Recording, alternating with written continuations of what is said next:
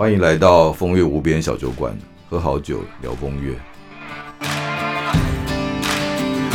欢迎进入今天的风月无边小酒馆单元。我们先欢迎九博士，九博士你好。哎，大家好，张你好。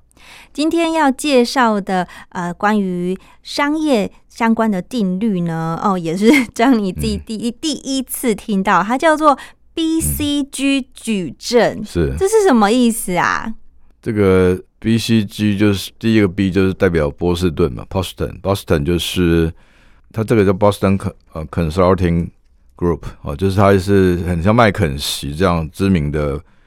呃，企业管理顾问公司，嗯哼，那它有一个还蛮知名的，在做商业分析的策略矩阵，叫 BCG 矩阵。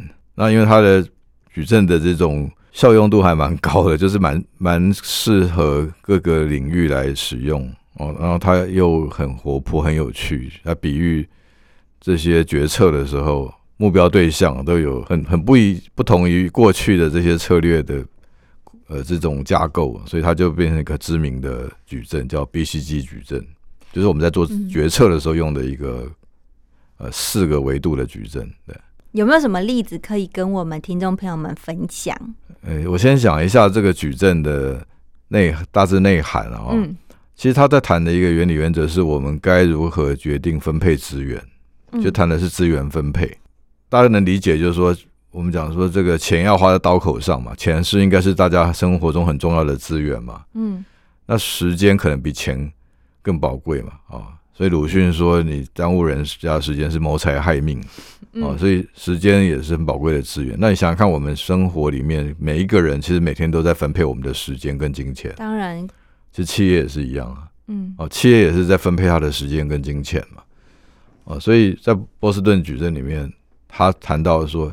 我们要每一天要去反省啊，我们现在做的这件事，包括企业在做的每一个产品、每一个服务啊，我们每天在投注资源跟金钱的时候啊，这个对象啊，包括一个产品啊，或者这个人啊，包括一个员工，包括我们自己啊，我们在花这个钱、在花这个时间下去的时候，这做这件事到底值不值得？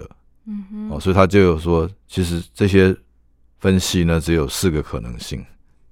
就把我们生活中需要投注资源或企业需要去投注资源的对象分成四种，啊，那这通常讲讲起来就是一个哀伤的故事啊，嗯，就是没有一个完整的东西是永远值得我们投资的。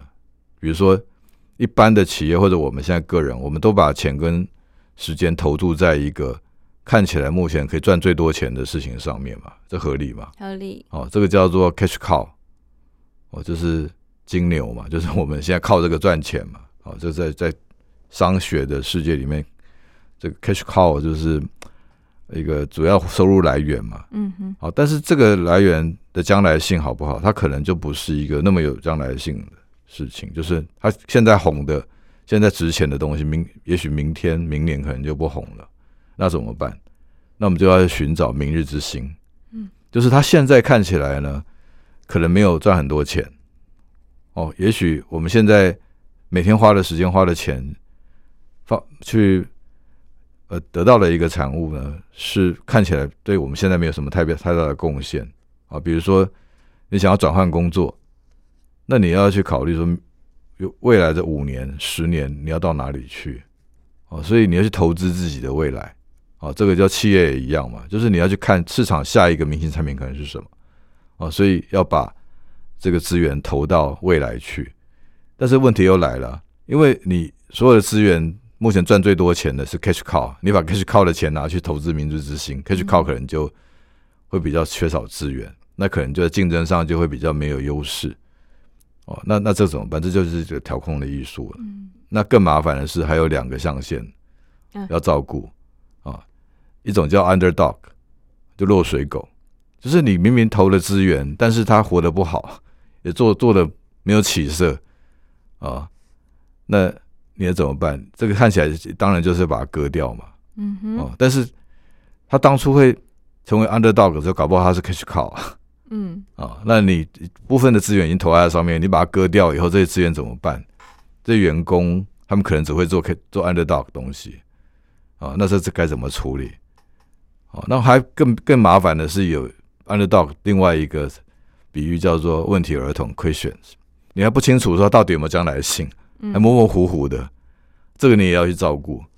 哦，就像我们每一天也在想这个事嘛，就是说我每一天花的时间、花的金钱，我们投注的对象，我们花在哪里？啊，有一些可能是很垃圾的东西，但是我好像又没办法把它割舍掉，哦，就浪费掉我们的时间，浪费掉我们的钱的。每一天总也会有一些，我觉得好像没有那么必要，但是我又没办法把它完全停掉的。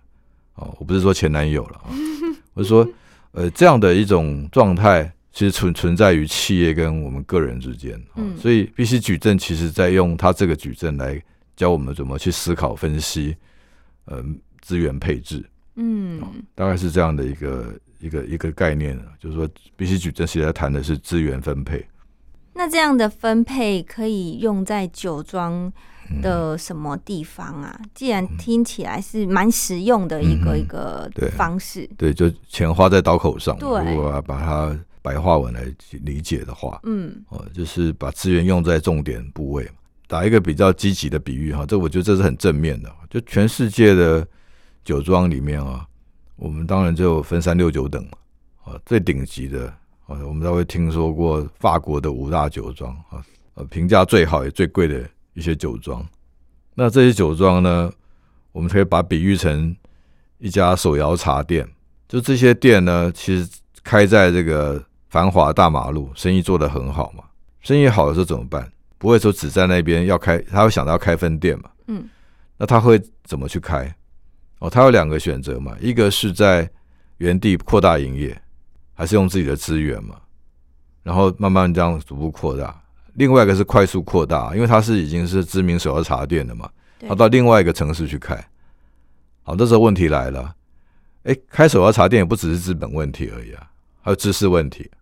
你要人过去嘛？哦，啊，你员工没办法训练怎么办？那你要用对方的人嘛？嗯，那你怎么教育他？啊，然后你要怎么配置你的资源？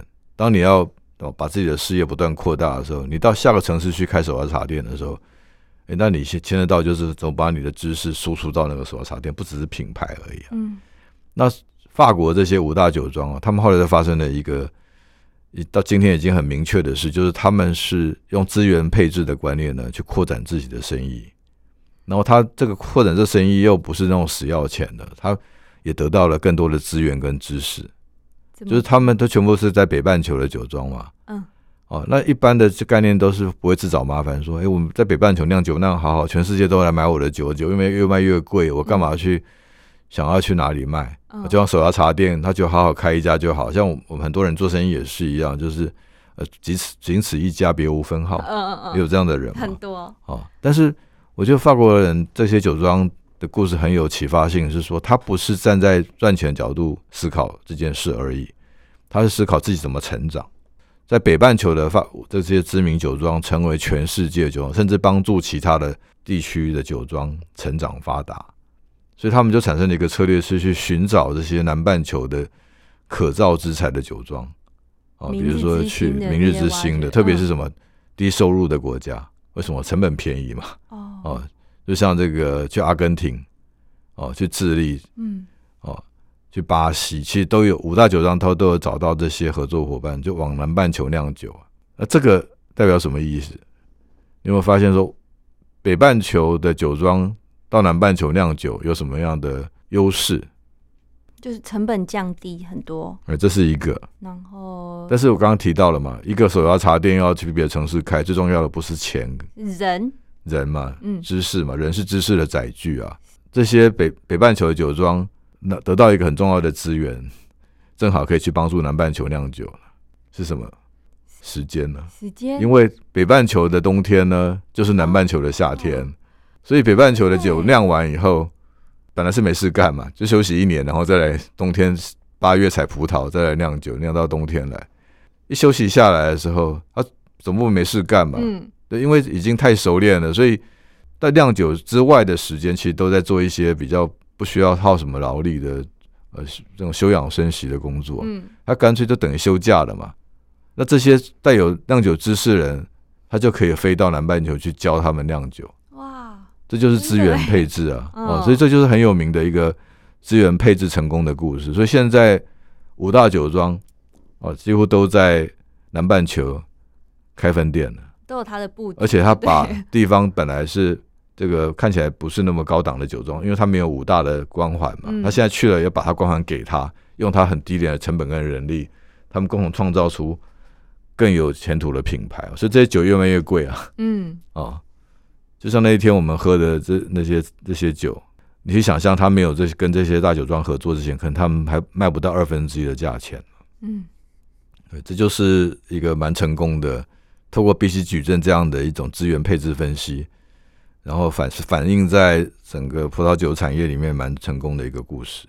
呃，也也可以说是为南半球原本可能已经真的嗯是残花败柳的这些酒庄又没有，他燃起了们他们应该是他们应该是青春美丽的啦，就是说春美丽，对，因为 南半球的酒庄相对于北半球是比较没那个历史，所以很多我们讲说新世界的酒都在南半球，哦 OK，对，新旧世界。那旧世界的也透过这样得到新生命嘛，嗯，新生命，对新的发展，对，资源还是要流通的，嗯，对，这是个很嗯很嗯，我觉得很明确的一个例子，关于资源分配对。应用在红酒、酒庄还有南北嗯半球一个结合的概念。对，运用它的时间的时间差。嗯。哦，所以我们讲说生意呢，大概就是三间嘛，你要操作的是时间、空间、人间嘛，哦哦，就是让对接这个需求。嗯。哦，就是在在时间上这边，这冬天不能卖不能做，那我就去对方的夏天做。哦，嗯这地球那么大，就是以前可能很难理解说，因为以前的对于天文地理知识可能没那么发达，他不知道说啊，原来当我们是冬天的时候，在地球另外一边，它竟然是夏天。嗯。对。嗯，九博士果然是九博士，每一句话都是经典。没有，这个是分享分享给大家，对，分享好，所以大家也要记得哦，哈、嗯。不管你在做呃什么事，尤其如果你要经营企业的话，记得三间哈、嗯。人间、时间、空间，对哦，耳熟能详，然后又马上大家又记得，对分享给大家，嗯，好，谢谢九博士，哎谢谢。